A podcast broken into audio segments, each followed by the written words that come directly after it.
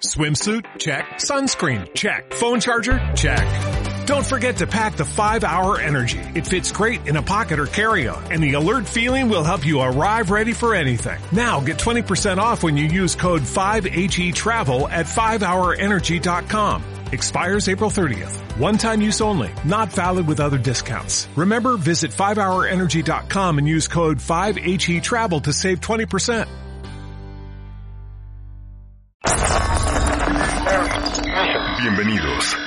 Esto es Newsweek Radio. Newsweek Radio. Te conecta con el mundo.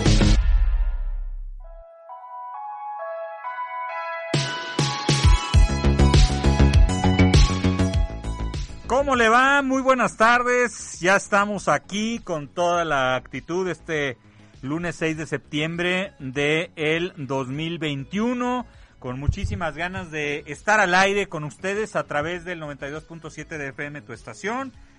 Soy Miguel Ángel Jaime y lo estaré acompañando a lo largo de esta hora con Newsweek Radio, con este programa. Periscopio. Noticias, análisis y opinión. Los sucesos que le están dando la vuelta al mundo desde la visión de Newsweek Radio. Y tenemos a Joel Aguirre, subdirector editorial de Newsweek México en la línea. Estimado Joel, ¿cómo estás? ¿Cómo te va? ¿Qué tal, Miguel? ¿Cómo te va? Buenas tardes, con el gusto de saludarte a ti y al auditorio. Oye, a ver, está, estamos eh, llevándole a los radioescuchas, a la gente que nos escucha en podcast, le estamos llevando lo que lo que traemos en la revista, como que se la hemos venido ojeando estos programas. Hoy de qué les vamos a hablar? Y fíjate, eh, queremos mandar un mensaje muy claro, que no todo en el mundo son noticias malas, no, no, no, todo lo que leemos tiene que llenarnos de pesadumbre, de lamentaciones, con los tiempos difíciles que estamos viviendo hoy en día a causa de tantas, tantas cosas que observamos. En esta edición que, que es la más reciente, la que está circulando de Newsweek México, eh, estamos presentando un reportaje muy, muy importante que se titula Vida Saludable, ocho formas de enfrentar los nuevos tiempos. Eh, este reportaje es una, es una pieza periodística muy importante porque parte de una dinámica fundamental, que nosotros como seres humanos hagamos nuestro mejor esfuerzo para vivir con comodidad física y mental, eh, sobre todo en estos tiempos tan difíciles. Lo que el mensaje que queremos transmitir en esta pieza es que si nos apegamos a ciertos hábitos y costumbres es muy fácil vivir con elegancia y salud abundante.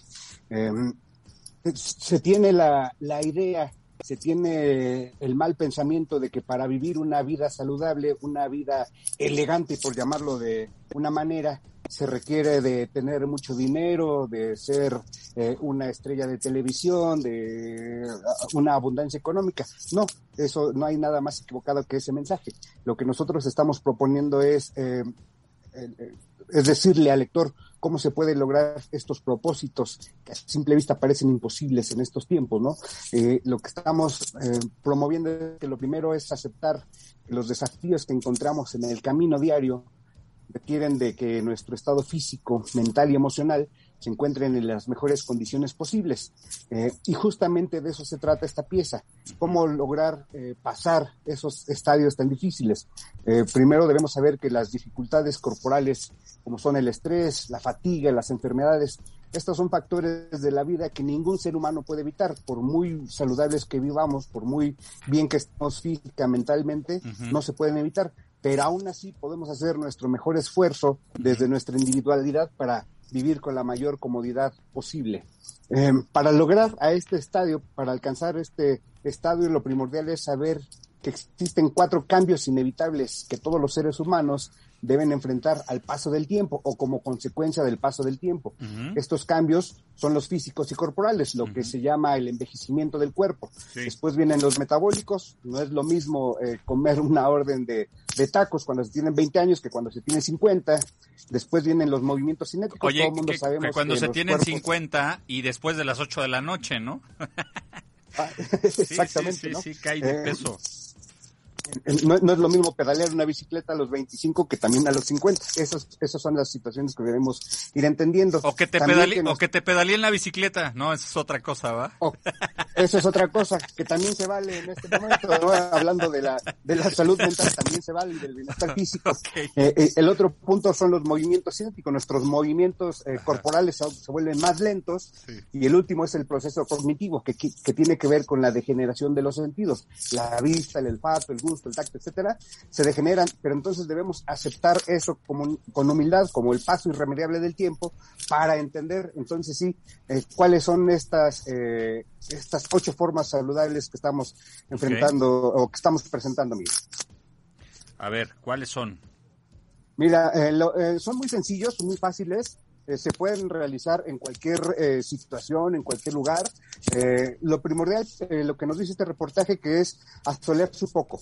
eso lo sabemos desde los tiempos de nuestras pero se nos olvidan en esta celeridad con la que vivimos hoy en día.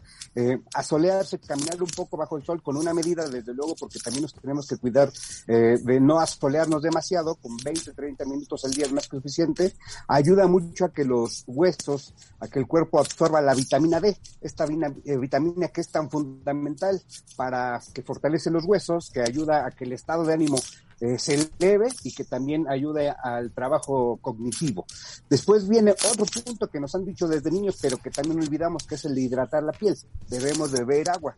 Beber agua, beber agua, eso es lo más saludable. Debemos de olvidarnos de tomar refrescos, de tomar tanta cerveza, de tomar eh, jugos envasados y cambiarlos por, por el agua. El agua nos va a ayudar a hidratar la piel, eh, porque la piel entre más envejecida, más se arruga y más necesita el agua para estar bien hidratada. Un punto fundamental también es programar las visitas al dentista. Las investigaciones han demostrado que cuando se llega a una edad adulta, lo que más padecen los adultos es la caída de los dientes. Y además de que físicamente es un malestar, estéticamente también mucha gente no se siente a gusto consigo mismo porque se le caen los dientes o porque tiene que utilizar eh, algún aditamento dental. Por esta razón es, es muy importante ir al dentista, si bien es necesario lavarse, cepillarse los dientes, usar un enjuague bucal, eh, programar las visitas al dentista nos va a ayudar a, evitar perder las piezas dentales.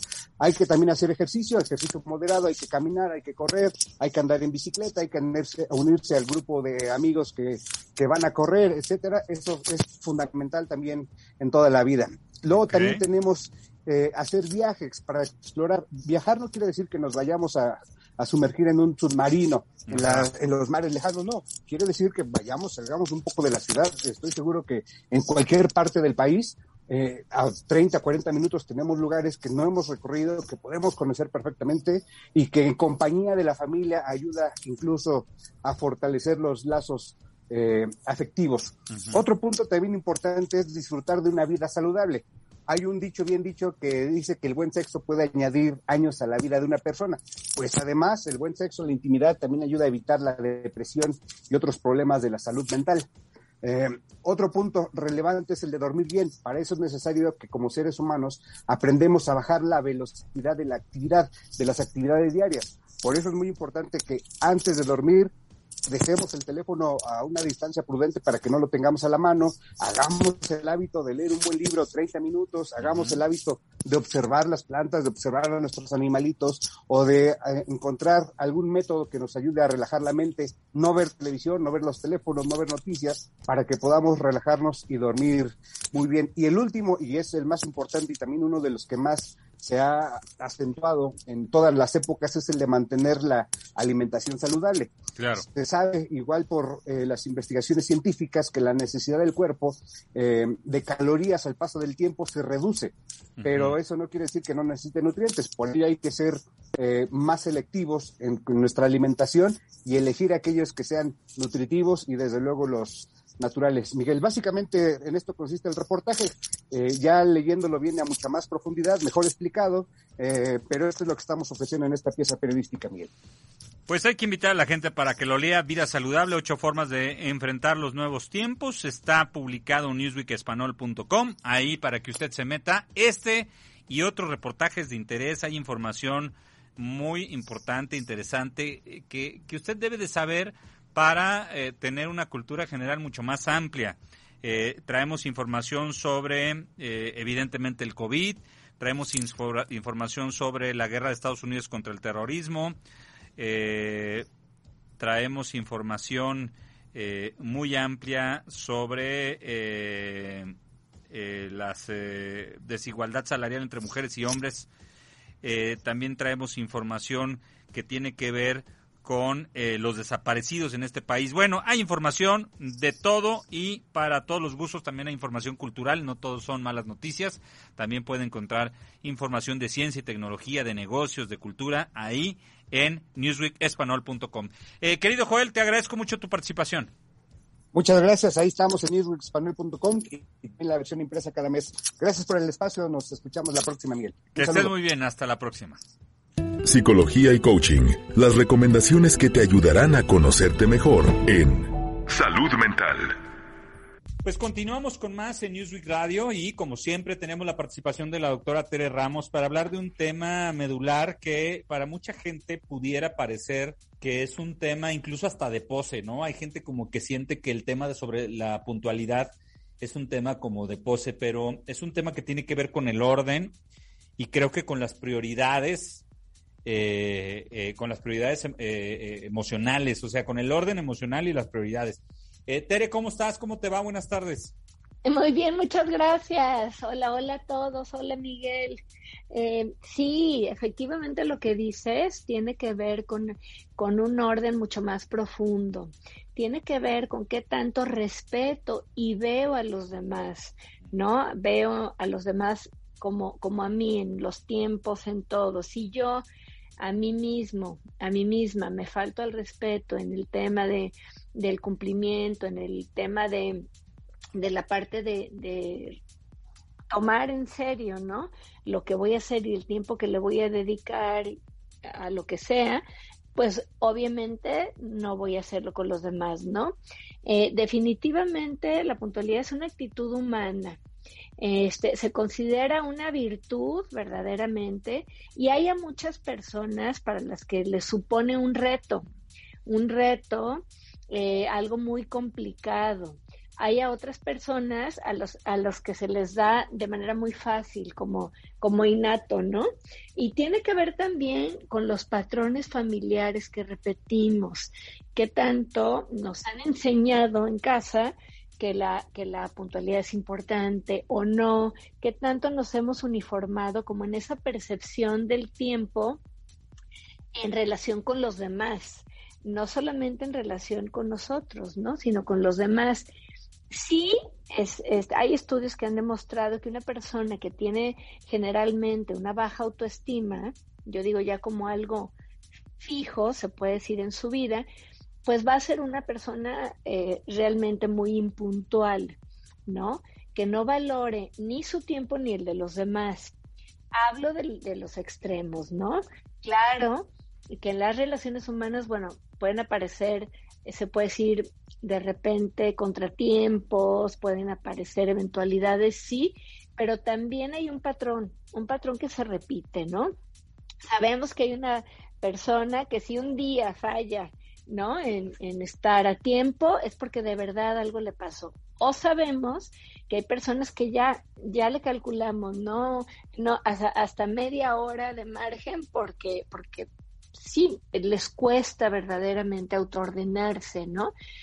Entonces, aquí hay personas que también hemos visto que influye, que quieren hacer como, como muchas actividades a la, a la misma hora, ¿no? Entonces no dan como el tiempo a cada una y luego es como si se tropezaran con todas las actividades y eso las estresa verdaderamente. No le dan como el margen, ¿no? O antes, bueno, era más común la parte del traslado. Ahora que ya eh, las eh, muchas de las actividades también son en línea, ¿no? Le, le cuesta a muchas personas programarse y verdaderamente lo sufren, se agobian, se frustran, se tensan, eh, incluso se llegan a deprimir, se llegan a deprimir por este detectar como esa incapacidad para, para poder eh, como, como estar en esa percepción igualitaria con los demás en cuanto al respeto del tiempo. Y, y sí es algo que hay que, se puede decir, como explorar eh, más a fondo, ¿no? sí, si me querías preguntar algo.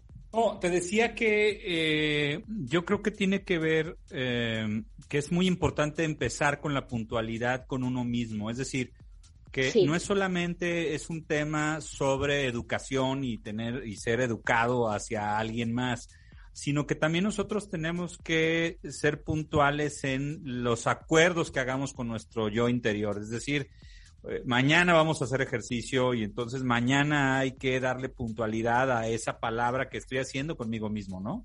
O ese compromiso que estoy haciendo conmigo mismo. Totalmente, totalmente. Es qué tanto me vivo internamente desde ese, se puede decir, sí, eh, ser puntual para mí, ¿no? Me vivo relajada, relajado, eh, me vivo seguro, tranquilo, etcétera.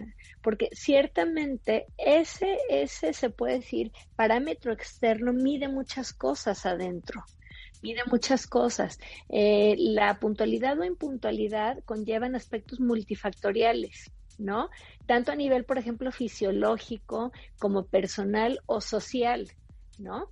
Eh, ¿Por qué? Porque hasta es importante en, en, el tema de la puntualidad, estar puntuales hasta para satisfacer nuestras necesidades básicas, ¿no?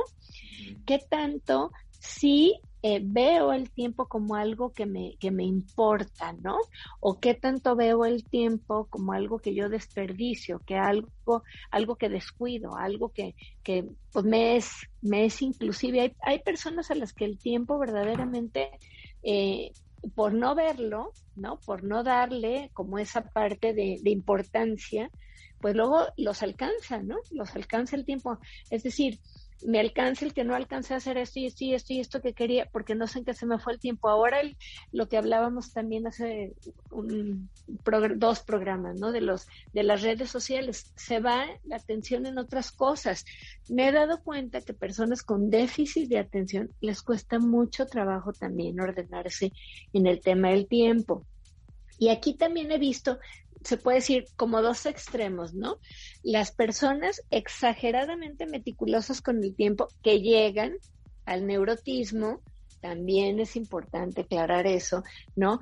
Que si ahorita, por ejemplo, en los Zooms, alguien no se conecta a la hora exacta, bueno, ya es un tema de conflicto, ¿no?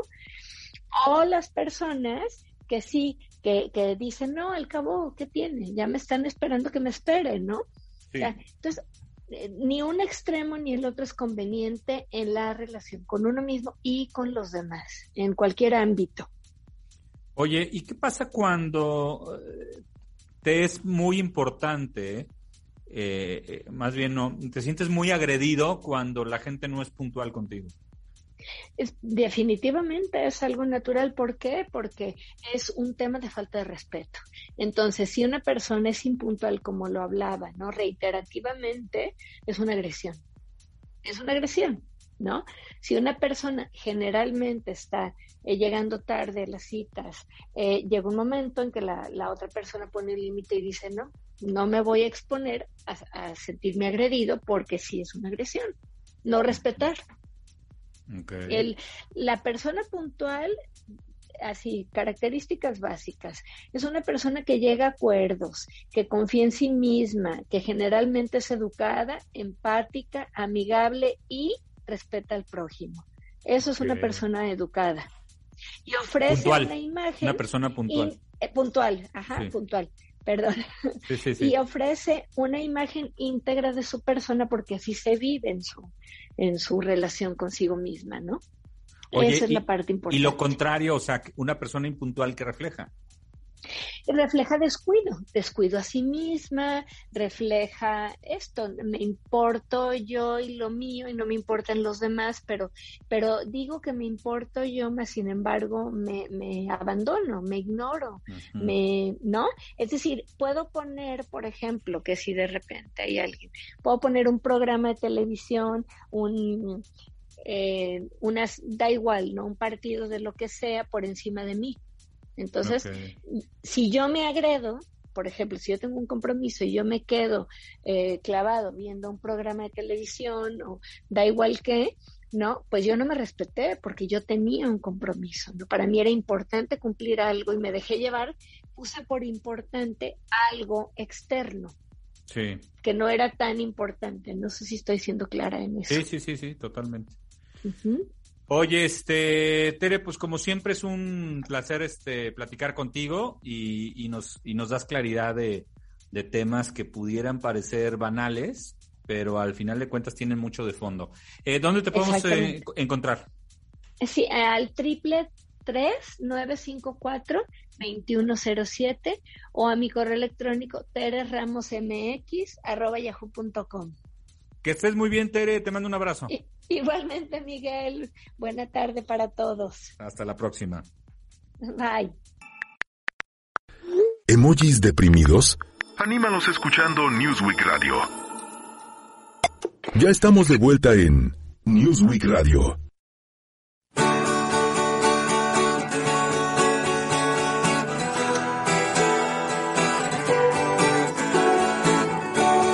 Stand there all alone?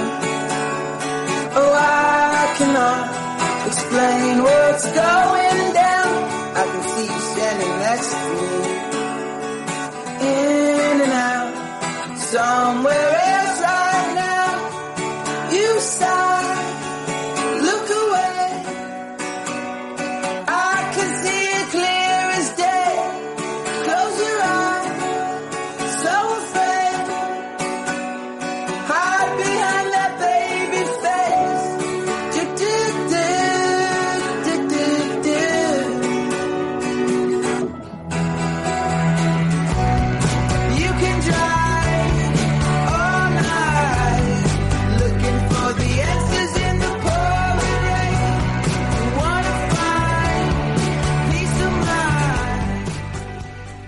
Estamos de regreso y estamos escuchando a esta banda que se llama Cage the Elephant, que quiere decir en jaula el elefante, así se llama la banda.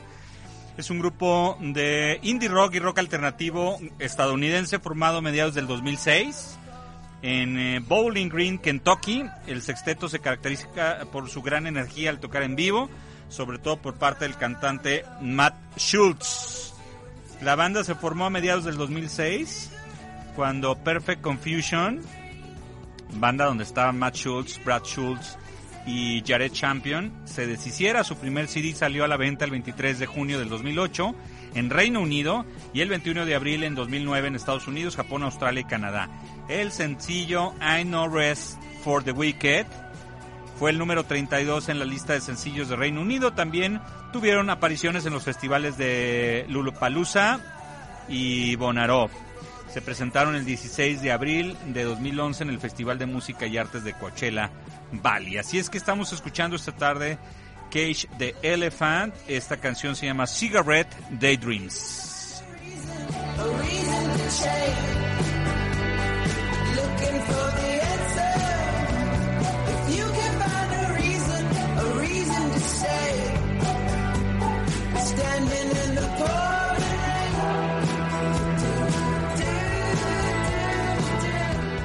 El mundo de la gastronomía mexicana y mundial en El arte de vivir. Como siempre, nos da muchísimo gusto eh, y platicar con Paloma García en nuestra sección El Arte de Vivir, la gente de Animal Gourmet aquí presente para hablar sobre el pozole. ¿Cómo estás, mi querida Paloma? ¿Cómo te va? Muy bien, ¿a ti qué tal te va, Miguel? Oye, el pozole se me antoja muchísimo estos días, aunque de pronto, o sea, como que sí quiero el pozole porque me encanta todo lo que es caldoso, me encanta, pero de pronto digo, ay, es que luego está muy grasosito, ¿no? Pero hoy no vamos a hablar tanto de eso, sino vamos a hablar más bien de dónde sale el pozole, ¿no? Sí, bueno, antes que nada, cuéntame, ¿cuál es tu pozole favorito? ¿Te gusta verde? ¿Te gusta rojo? ¿Te gusta blanco? ¿Te gusta de mariscos? ¿Cuál es tu favorito? Me gusta blanco.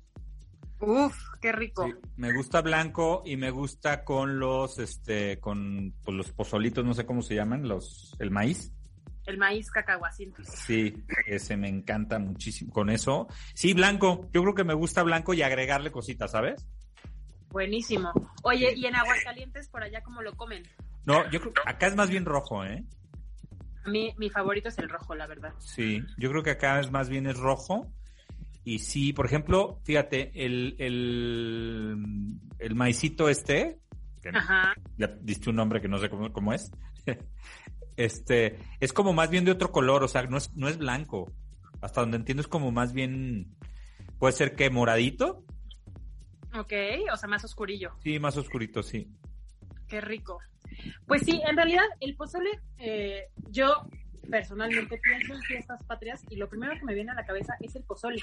Ok. Eh, es una, es una, es un plato que la verdad es que solamente consumo durante estas, estas épocas o en los cumpleaños de mis familiares a los que les gusta, ¿no? Pero la realidad es que eh, haciendo un pequeño ejercicio de investigación, me di cuenta de que pues el pozole sí es uno de los platillos más, más patrióticos que existen en, en, nuestra, en nuestra cultura mexicana. Tiene, y, y tiene mucho que ver eh, la historia y el contexto, ¿no? O sea, eh, es, una, es un platillo al que le hemos puesto mil y un atributos, que le hemos dado todo el contexto del mundo, que si se comía con carne humana, que si el maíz Oh. estaba en peligro de extinción. O sea, hay un montón de cosas alrededor del pozole. ¿En dónde Eh, sale esa información? Pues, ¿Nunca habías escuchado que el pozole se hacía con carne humana? No. Bueno, pues había, hay como un mito. Este, de hecho, justo eh, mi, mi intención ahorita es platicar de los mitos y las realidades del pozole, porque, pues, si bien es un, es un plato que nos encanta para celebrar las fiestas patrias, pues sí le ponemos un montón de, de adornos al árbol de Navidad que no necesariamente son ciertos, ¿no? Ah. Eh, a- a- se corre el rumor, por lo menos aquí en la Ciudad de México, de que el pozole en la época prehispánica era un platillo que se utilizaba para, eh, para los ritos espirituales, ¿no? O sea, eh, cuando, según, según esta tradición, decían que este, el guerrero, el guerrero más valiente de la batalla, pues lo sacrificaban y se lo daban a los dioses, y pues con su, eh, carnita hacían un- una especie de potaje que se comían los, los, los aztecas, ¿no?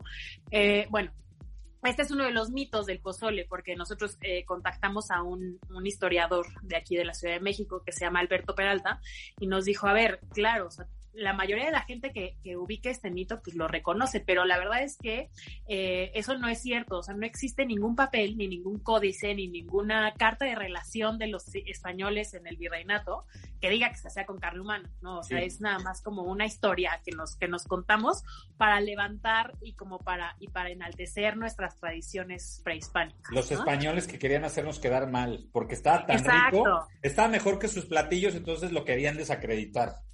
Exacto. Ahora, al final también, hablando un poco del origen, si bien cuando, cuando llegaron los españoles sí había un- una especie de caldo que se hacía con maíz, ¿no? Evidentemente era muy diferente a como es ahorita, empezando porque la mayoría de los pozoles en México se elaboran con carne de puerco. Y pues antes de que llegaran los españoles en este continente no había puerco. Tampoco había, ah, no- tampoco había pollo, había guajolote, por ejemplo, ¿no? Pero se usaban unas proteínas animales completamente distintas a las que son ahorita. Entonces, pues la verdad es que tampoco es un platillo tan prehispánico como nos imaginamos, ¿no? O sea, eh, en, en esta plática que tuvimos con el doctor Peralta, también nos platicó que es un platillo que se relaciona muchísimo con eh, esta etapa na- nacionalista que tuvo México en los años 30. Eh, no sé si, si recuerdes, pero en esa época pues fue la reforma agraria, sucedieron como muchas cosas, eh, la, el tema de la educación, Lázaro Cárdenas estaba a todo lo que daba con la expropiación petrolera, ¿no? O sea, una época de mucho nacionalismo. Y justamente ahí fue cuando el pozole renació de sus cenizas, ¿no? O sea, no es que hubiera eh, persistido en- de moda durante la época de la, de la, de, de la colonia, sino que alguien lo rescató y entonces empezó a contar todas estas cosas, ¿no? O sea, es un plato que existe, pues, bastante reciente, si te pones a pensarlo en contraste con lo que la mayoría pensamos que es prehispánico, pues no, es la verdad es que bastante más nuevo, ¿no? Sí. Este, y pues no, actualmente pues ya le damos otros, ah, ya exis- existen hasta pozoles veganos que hacemos con, con, con hongos, ¿no? Este, en realidad es un, es un plato que ha ido mutando de acuerdo a nuestra realidad, lo cual a mí me parece valiosísimo. O sea, el, no, el hecho de que no sea prehispánico no quiere decir que sea de poco valor, simplemente es un recuerdo de la cocina mexicana eh, clásica, digamos. Sí, ¿no? o tradicional. Oye, viene aquí en, en la nota que como siempre nos presenta muy completa Animal Gourmet, dice los ingredientes del pozole y de dónde provienen. De Mesoamérica, que es como que la parte de las raíces, ¿no? Mexicanas o vamos a decir, bueno, mesoamericanas, Dice maíz, chile y tostadas. Nada más eso es lo único que es de Mesoamérica. Todo lo demás, carne de cerdo, cebolla, rábano, lechuga, hierbas aromáticas, crema y queso, Europa. Y de Asia, hierbas aromáticas, limón, ajo y orégano. O sea que en realidad lo que nos toca a nosotros nomás son tres ingredientes. Pero sabes qué, o sea, eh, haciéndolo como, como un poco eh, más, más integrador, pues también es, es una manera de, de, explicarnos que la cocina mexicana existe porque es mestiza, ¿no? Entonces, y el valor de ella está porque, por ser mestiza.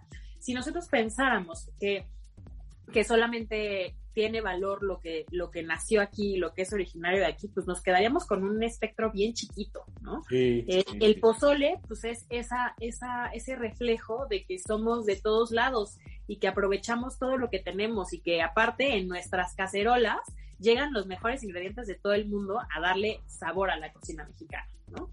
Ok. Este, entonces, bueno, a mí es lo que, lo que más, más me gusta del pozole. Este, otra cosa que ya moviéndole un poco más a la cultura popular, eh, la mayoría de las personas dicen, justo como tú, así no, el pozole está lleno de grasa, o el pozole engorda, o el pozole, este, no sé, tiene muchas calorías, ¿no? Eh, la realidad es que esto depende de cada cocinera y de cada lugar en el, que, en el que se sirva o se prepare un pozole, pero en realidad, originalmente estamos hablando de una sopa de maíz, o sea, es una base, eh, ya sea de carnita o así, con su carbohidrato, que es el maíz cacahuacintle, y sazonado, ¿no? Pero en realidad, eh, si nosotros nos, nos, nos, quisiéramos ver muy puristas, es un alimento absolutamente completo, ¿no? O sea, tiene todos los grupos de alimentos, porque a la hora que tú lo decoras con la lechuguita y el orégano y el rábano y el aguacate, pues lo que haces es incluir verduras a ese potaje de maíz.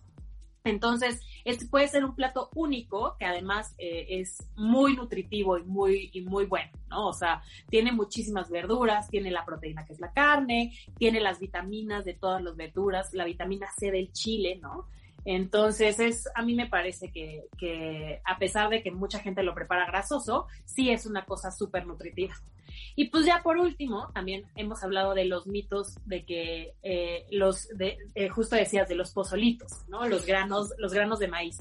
Este, este, esta especie no es cualquier maíz, no es la chasca que encuentras en, en, la calle, por ejemplo, ¿no? O sea, en realidad es una, es una variante que se llama maíz cacahuacintle, okay. cuyo grano es bastante más grande que los normales, ¿no? Okay. Estos granos se cuecen, no se nixtamalizan, que es la, el, el, proceso por el que se hacen las tortillas, no, este se hierve nada más mm. y crece y digamos que se revienta un poquito, ¿no? Entonces, a la hora de que se revienta, pues todos sus nutrientes y todos sus, sus beneficios pasan al cal. Y eh, hace poquito, hace un par de años, empezó a correr el rumor de que el maíz cacahuacintle estaba en peligro de extinción, lo cual es absolutamente falso, ¿no? Okay. O sea, el que está en peligro de extinción es el maíz eh, palomero, del cual y ojalá podamos hablar en un futuro, claro. ¿no? Pero este eh, el maíz cacahuacintle se produce en más de en, en, en, más de 10 estados en esta en la República, ¿no? Y en el centro solo, del país es, es ¿Solo en es México? Una, sí. Okay. Sí, es una variedad nativa. Eh, que si bien no está en peligro de extinción, sí vale la pena eh, pues cuidarlo y respetarlo como, como nos toca. Ahora, no es la única variedad con la que se prepara. De hecho, en Michoacán usan pues, sus variantes nativas. Este, cuando te vas un poquito más al centro, este, por ejemplo, en Jalisco, ¿no? Tienen unos, unos que son como muy, muy, muy delgaditos, pero muy largos. En Nayarit tienen una variedad que se llama jala, que es la más grande que existe. Entonces, también es una, es un platillo de aprovechamiento, ¿no? O sea, tomamos lo que nos da la tierra para convertirlo en una maravilla que puedes terminar poniendo al plato, no importa la latitud en la que te encuentres. Oye, Paloma, como siempre, es un placer platicar contigo. Yo le invito para que se meta a animalgourmet.com y lea mitos y realidades, el pozole prehispánico y es 100% mexicano. Esos son los mitos y realidades que olfateamos.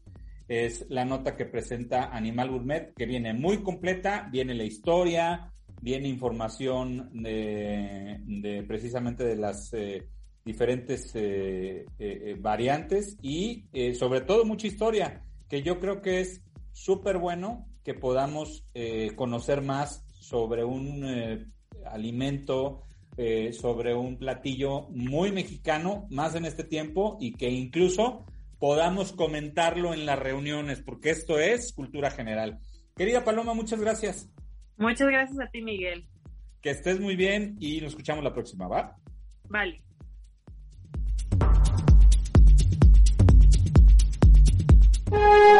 El séptimo arte, las letras y la música en Horizontes.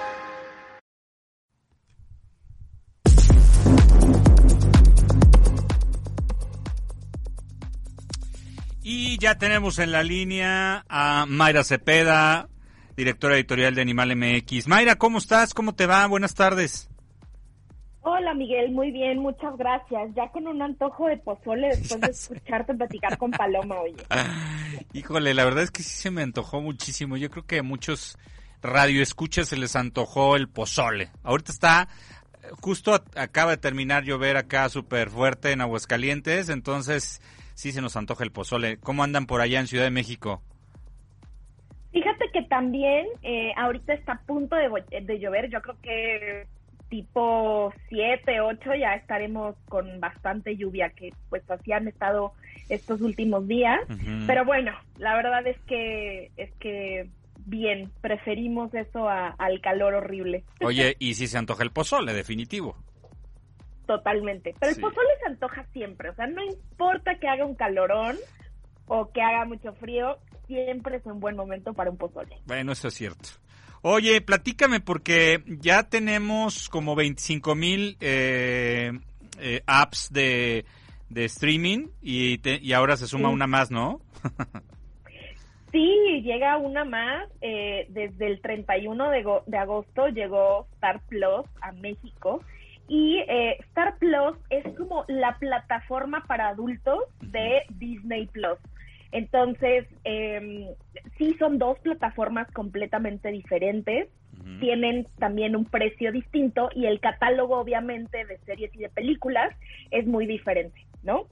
Entonces, eh, ¿a qué, a, a qué te, te, mm, te atienes cuando contratas Star Plus? O, o más bien, ¿qué es lo que podemos encontrar en Star Plus? Bueno, eh, encontramos películas y series eh, de 21st Century Fox, porque recuerden que Disney compró esta compañía entonces, en cuanto compra esta compañía y empieza a hacer como eh, estas plataformas, pues se da cuenta que, que tiene mucho contenido que no es para niños y pues decide hacer otra plataforma donde sí pueda alojar estos otros contenidos, ¿no? Entonces, eh, hay muchas series, muchas películas en, en Star Plus y una de las cosas que veo que muchas personas están, este, pues bastante emocionadas es que también va a tener deportes en vivo o tiene deportes en vivo. En realidad tiene eh, ESPN, entonces eh, tienes acceso pues a todos los partidos eh, de fútbol, de la NFL, eh, Fórmula 1, entonces, o sea, todo lo que pueda transmitir ESPN lo, lo encuentras también en vivo en Star Plus. Entonces, digamos que esa es como una de las eh, de las pues sí, de los identificadores que tiene esta nueva plataforma, ¿no? Entonces, por ejemplo, si eres alguien que de verdad le gusta mucho los deportes, pues probablemente te llame la atención esta plataforma justamente por esto, ¿no? Eh, y bueno, eh, con las series y con las películas, pues obviamente hay, hay mucho para escoger, son cosas muy diferentes a lo que a lo que estamos viendo en Netflix, en HBO Max, en otras plataformas, porque pues hay que recordar que cada una de esas plataformas tiene derechos sobre ciertas películas o ciertas distribuidoras, ¿no? Entonces, esto es lo que está volviendo muy complicado, eh, pues ahora el, el- la competencia entre las plataformas, ¿no? No- Y lo digo que es complicado no para las plataformas, sino para nosotros como consumidores, que pues otra vez estamos enfrentándonos a este escenario de tener tres o cuatro o cinco plataformas para Ajá. poder ver algunas películas o series. Es ¿no? que fíjate, Entonces, si nos ponemos a pensar como que en la, eh, eh, en la costumbre que teníamos antes de contratar un servicio de televisión de paga, ¿no? El, el que fuera. Entonces Sí. te costaba, no Sí. sé, 300, 400 500 pesos, 600 pesos, incluso hasta más. Ahora, Sí. pues la diferencia es que contratas estas plataformas y más o menos oscila que entre 150 pesos más o menos en promedio una plataforma de streaming. Sí, o sea, depende, ¿eh? Fíjate que, o sea, por ejemplo, Star Plus Ujú. ahorita está al mes en 199 pesos, ¿no? Pero hay plataformas, eh, por ejemplo, Apple TV, que cuesta 70 pesos. ok.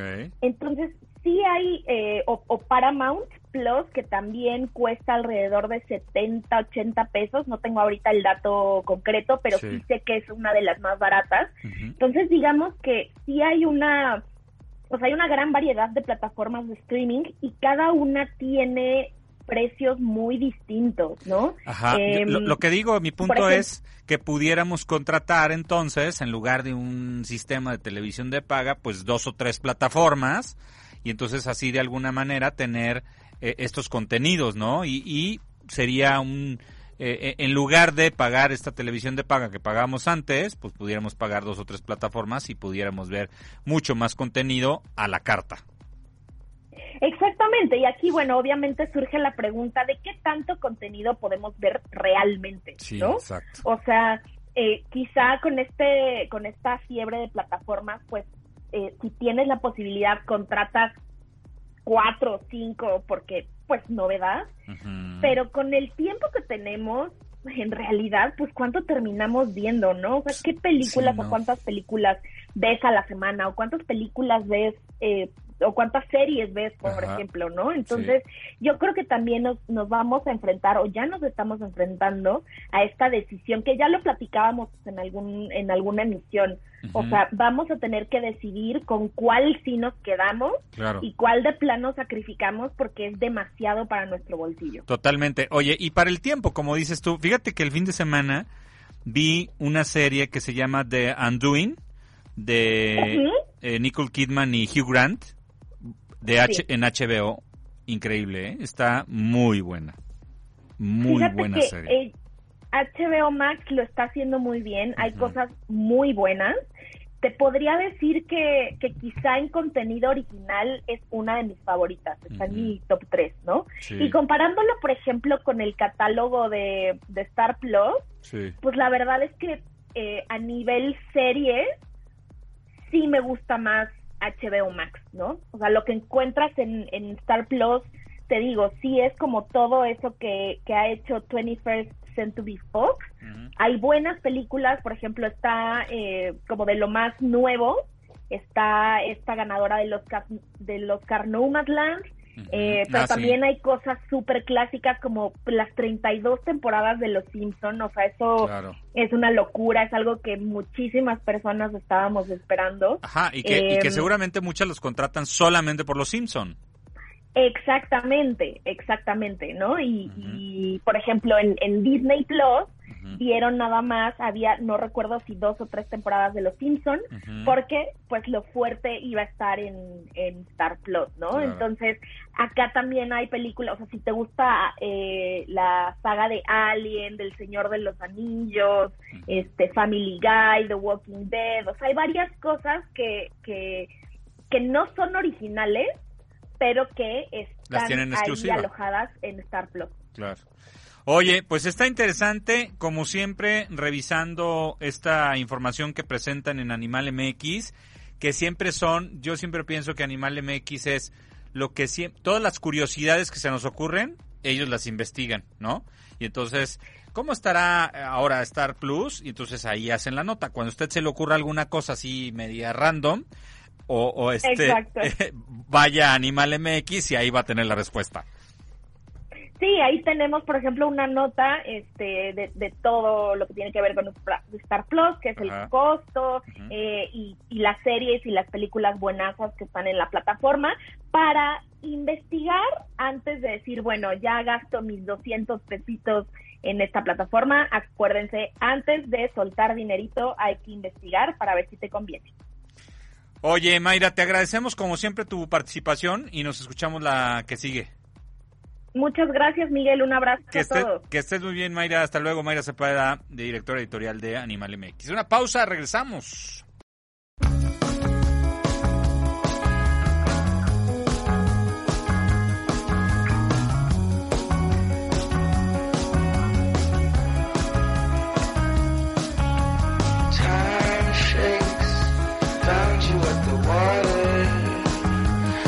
Much to my father. Now I love you like a brother. Earthquakes shake the dust behind you. This world at times will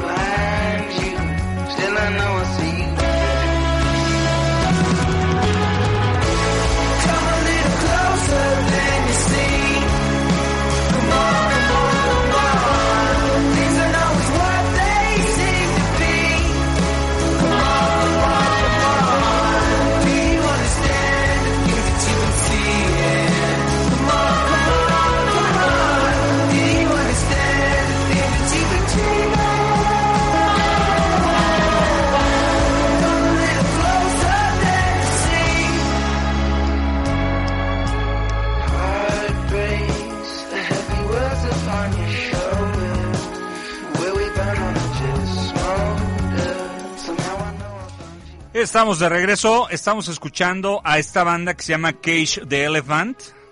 Es una eh, banda eh, que nació allá en Kentucky, en los Estados Unidos, en el 2006. Y estamos escuchando esta canción que se llama Come a Little Closer. Acércate un poco más. Está, la verdad es que está muy buena la bandita, ¿no? Es eh, un buen descubrimiento, es indie rock. Pues eh, la última el último álbum fue en el 2013 3 de octubre del 2013 y bueno pues es un es un grupo le mencionaba de Kentucky. Tiene no es cierto en 2019 Social Cues lanzamiento 19 de, abril del 2019 ese es su último álbum que grabaron estos jóvenes de Kentucky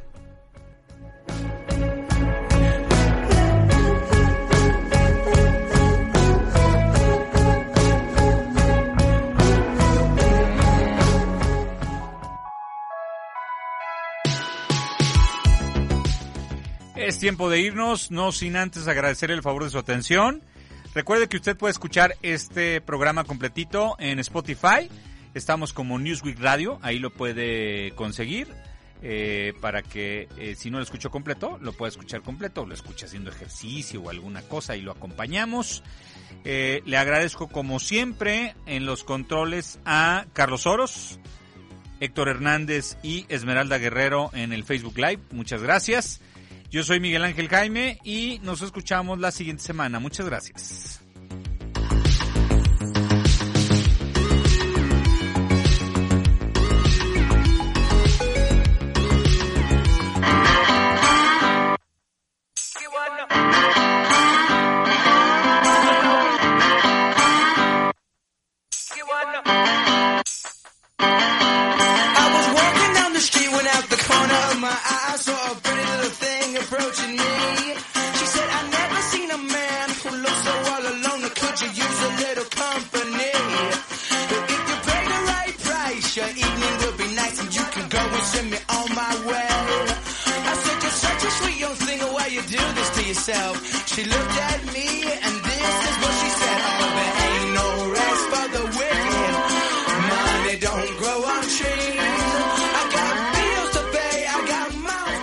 Próxima. Si quieres este programa para llevar, Pídelo sin bolsa.